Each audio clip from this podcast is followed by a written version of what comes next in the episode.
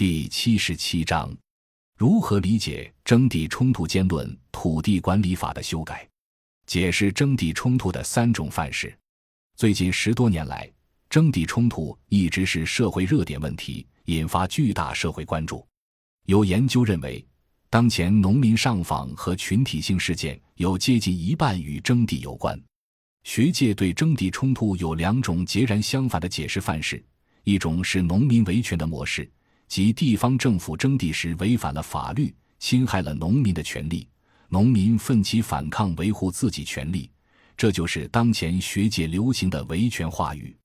另外一种解释范式是利益博弈范式，即土地征收过程中存在大量模糊利益空间，征地时各方利益主体为了使利益最大化。就会进行激烈的利益博弈，并因此产生征地冲突，包括上访和群体性事件。除以上两种解释范式以外，关于征地冲突还有第三种解释范式，即认为产生征地冲突的主要原因是征地制度不合理。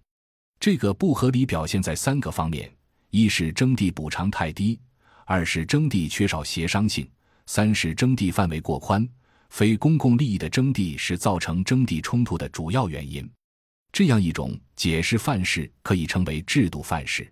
在征地实践中，地方政府倾向低价征地，尤其是中西部地区的地方政府财政实力有限，缺少给农民足够征地补偿的财力。征地过程中不经过农民同意就强征强拆，引发征地冲突。正是由于过去出现了比较多的侵害农民利益的征地冲突，所以中央一再强调不允许强征强拆，强调要给予土地被征收农户足够补偿。对于媒体报道的强征强拆引发的恶性事件，一律进行了严厉的处理。最近十年，征地拆迁中给予农民的补偿快速提高，征地拆迁中的恶性事件也大幅度下降。应当说。当前地方政府在征地拆迁中侵害农民合法权利的情况大幅度减少。反过来，因为中央不允许强征强拆，农民就可能为了获取更多征地拆迁补偿而与地方政府博弈，索要超过法律规定的利益。越是地方政府为了进行建设而必须征地拆迁的区域，农民就越是可能集体行动起来，要求更高补偿。且农民越是团结。越是坚持，就越是可能逼迫政府让渡出利益，获得好处。征地拆迁中还会出现敢于搏命的钉子户，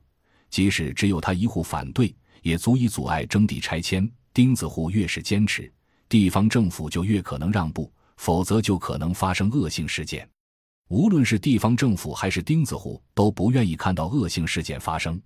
问题是，地方政府对一户钉子户让步，给予了超额利益。其他农户就会觉得不公平，认为老实人吃了亏，也会向地方政府索要利益。如果农民现在的集体行动逼迫地方政府提高了征地拆迁补偿标准，过去征地拆迁农户就会向地方政府找补，要求地方政府补回过去征地拆迁的不足。当前中国正处在史无前例的快速城市化进程中，在城市快速发展的推进面上。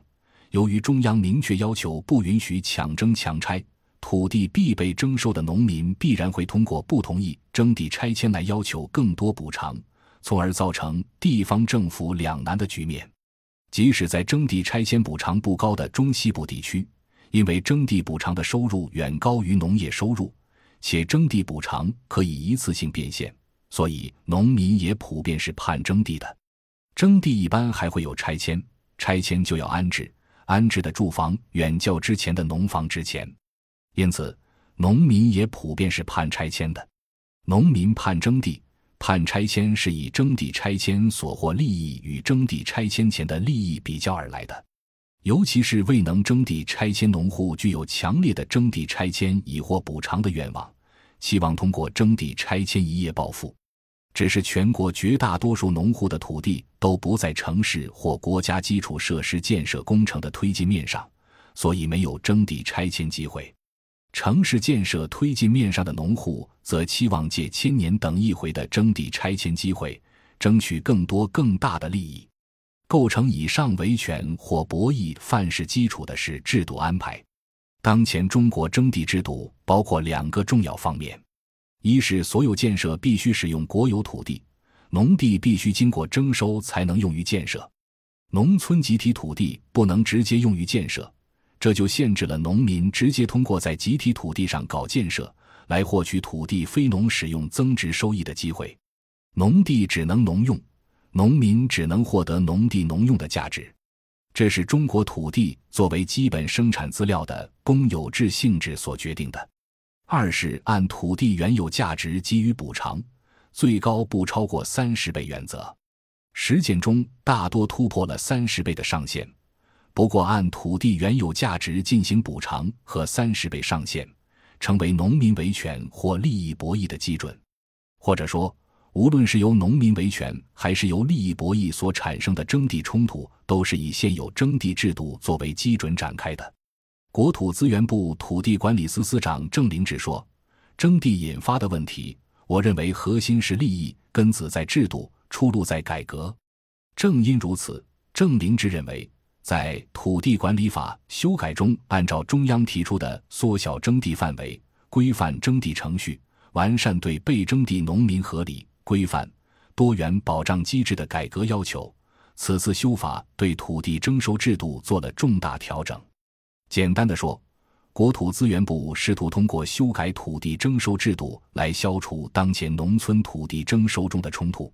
然而，在笔者看来，按当前土地管理法修正稿、征求意见稿对土地征收制度进行修改，并不能消除征地冲突，相反。在中国城市需要征收土地的现阶段，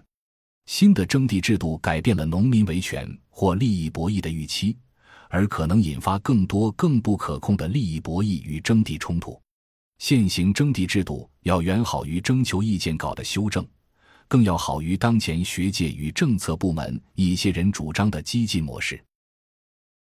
感谢您的收听，本集已经播讲完毕。喜欢请订阅专辑，关注主播。主页更多精彩内容等着你。